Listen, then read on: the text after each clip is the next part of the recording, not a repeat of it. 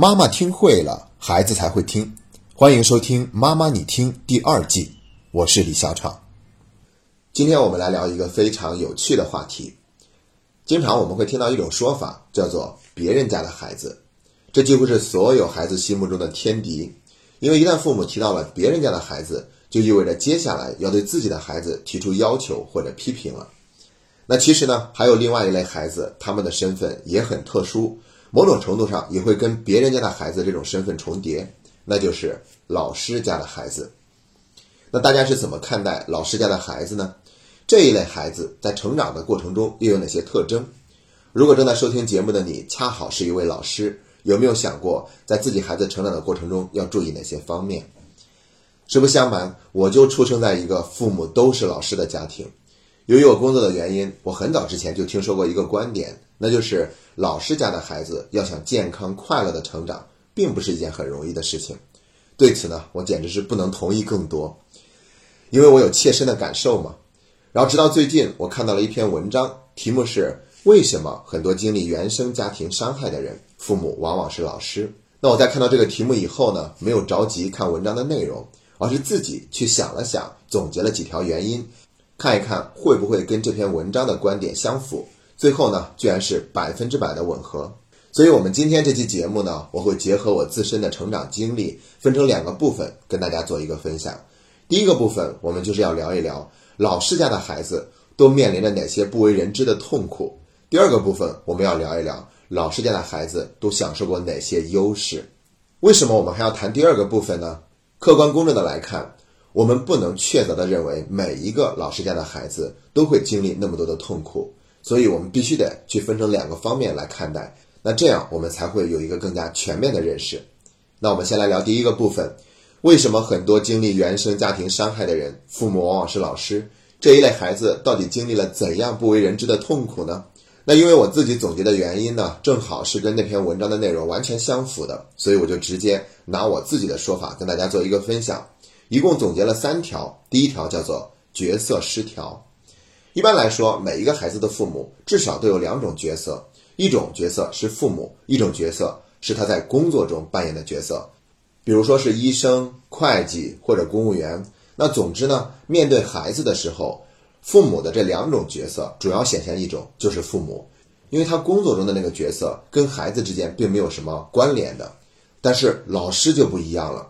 因为他们这种工作本身就是在跟孩子打交道的，而且很多老师都会让孩子在自己的班级或者自己所在的学校读书，所以对于老师而言，他们遇到的挑战就是能否顺利的在两种角色之间进行切换。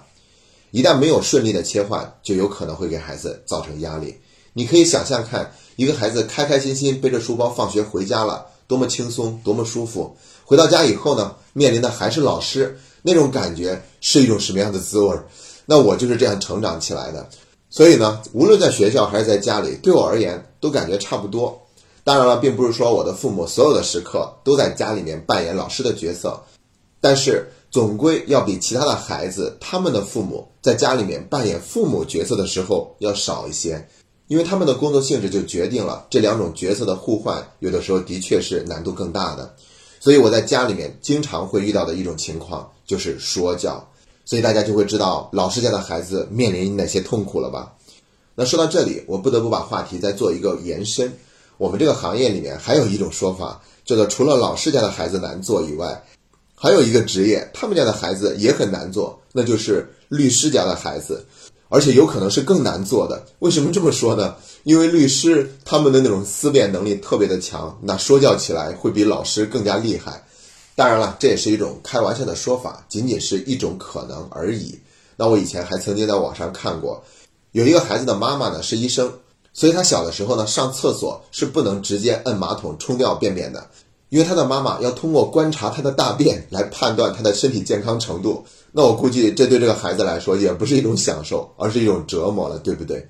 所以呢，我也是想提醒各位父母，我们可以利用自己的职务之便，给孩子带来一些轻松、开心的经历。但是除此之外，过多的干涉有可能会给孩子造成困扰哦。说完了第一条角色失调，我们再来看第二条，叫做信息过载。什么意思呢？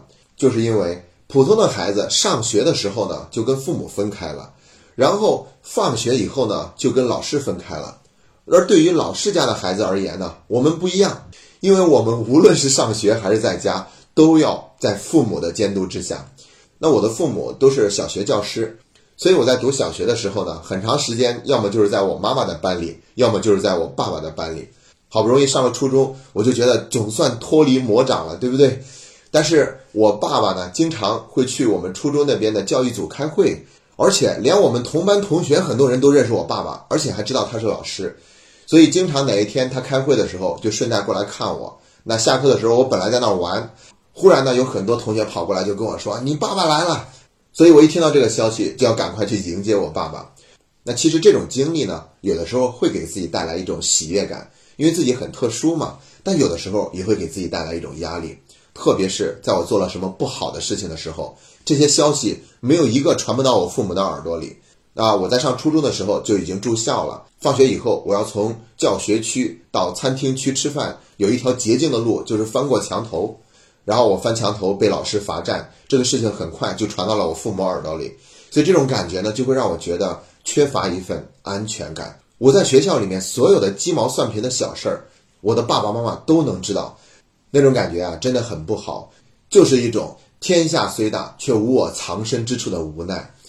后来我上了高中，那离爸爸妈妈稍微远了一点，但是情况呢也并没有完全的改善，只是好了那么一点点。等到我上大学的时候，听父母的安排，第一志愿填报了省内的一所大学，幸亏我没考上，是第二志愿录取了我，那是省外的一所大学。所以呢，虽然第二志愿的这个大学跟第一志愿的学校质量差一些，但我还是开心的不得了，因为我觉得终于可以从地理位置上充分的逃离我父母的控制范围。让自己变得自由一些了。好了，说完了老师家的孩子第二个痛苦的原因，那我们再来看第三个，叫做过高期望。你要知道啊，老师是见过最多别人家孩子的职业，因为他的工作就是跟孩子打交道的。他培养了一批又一批的学生，他知道优秀的学生有多么的优秀，所以在他看自己孩子的时候呢，就会特别自然的去进行比较。我要是跟一个两个比的话，我还比得过。但是我要跟他历届心目中优秀的学生进行比较的话，那我真的是压力山大呀。所以在我很小的时候就形成了一种信念，那就是学习不好就是不对的，因为你是老师家的孩子。我在初中三年几乎全部是在这种自怨自艾的情绪中走过来的。那个过程中，我会觉得孤立无援，会觉得一无是处。如果你学习不好的话，那你就没有存在的价值和意义。虽然在这个过程中，我的父母也做了很多宽慰我的工作。但是并不管用，因为那个信念根深蒂固的形成了。直到我上了高中以后，这种情况才有了一个缓和。上了大学，更加的自由，有更多的特长可以展示，那我的自信才慢慢的回归。但即便是现在，我回想起初中的经历，还是会有一种心有余悸的感觉。好了，我们终于分享完了第一个部分，接下来呢，去聊一下第二个部分：老师家的孩子都有哪些优势？我总结了两点。第一点呢，就是教育资源。那这一点呢，其实很明显，老师当然是掌握了更多的优势的教育资源的。无论是他自己所在的学校，还是班级，又或者是他们系统之内，总之呢，他们的孩子的确会在上学的过程中受到一些优待。那我记得我读的那所高中是附近非常优秀的一所高中，考进去很难，那一般人都要花钱买进去。但是我们学校老师的孩子，他们是不用花这份钱，也不用考过，是可以直接读这所高中的。那除此之外，更重要的一点就是，这些做老师的父母能够给孩子的学习提供更多的帮助。我记得我在上小学二年级的时候，有一阵子生病住院，每天都要去打吊瓶，所以呢，我就耽误了一段时间的学习。然后呢，我的爸爸妈妈就每天晚上给我补课。我还记得是在一个温暖的小台灯下面。左边是爸爸，右边是妈妈，然后他们会为我讲解书中的内容，给我布置练习题，然后很快我的成绩就追了上去。在这一点上，老师家的孩子的确是受到了很多的优待。再说一下第二点优势，那就是重视教育。我的父母对教育的重视是无可厚非的，而且我是在没有上学之前就已经完成了启蒙的过程。我记得那个时候，我的父亲会从棉花站拿过来一沓废弃的记账本，都是已经用完了的。然后呢，我父亲会拿起他的毛笔，在每一页纸上写一个字，字写的很大，然后就教我识字。很快，每一页的字儿我都是认识的。那这在别人眼里面看的时候呢，就会觉得，哎呦，这个孩子他知道的真多，学的真快。在我小的时候，每天晚上睡觉之前，我的妈妈都会给我讲一个故事，而且在我的记忆里面，很多的成长都是坐在父母的后车架上完成的。在上学或者放学的路上，我坐在父母的后车架上，然后呢，他会提问我今天认了什么字，学了什么样的内容，甚至还会要求我拿手在他们的背上去把那个字写一遍，他会告诉我写的正确，然后他们会告诉我写对了没有。那这些都是在我脑海中非常美好的记忆，包括在我很小的时候，我的爸爸就教我背会了很多的古诗词。那现在还有一个仅存的印象，就是我坐在爸爸的后车架上。然后他一句一句耐心的教我背王洛宾的《鹅鹅鹅》，很快我就学会了，并且呢，我还记得他亲自带我走到桥上，看着河里的鹅游来游去的样子，让我对这首诗加深印象。那这些都是留在我心里非常美好的记忆。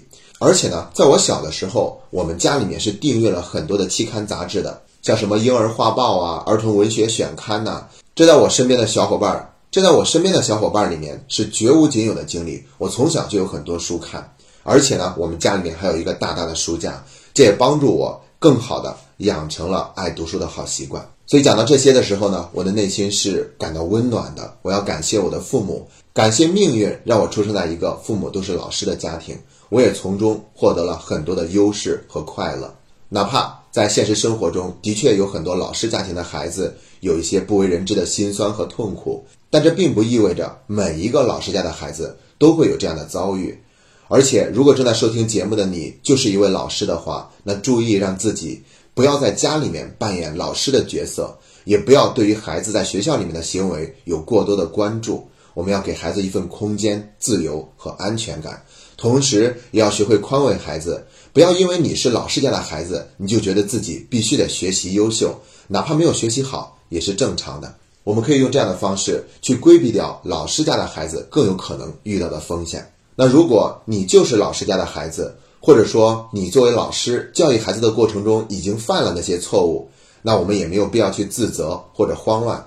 我们要相信每一个人都可以为自己的人生负责。就像我一样，虽然经历了那些遭遇，那我现在还是通过疗愈让自己的内心变得强大，并跟过去达成了一种和解。就像张德芬曾经说过的那句话。苦难就是礼物，所有的遭遇都是来磨练我们的成长的。为什么会让我们遭遇这样的事情？因为那恰恰是我们要经历的。但愿每一个老师家的孩子都能够健康、轻松、快乐的成长。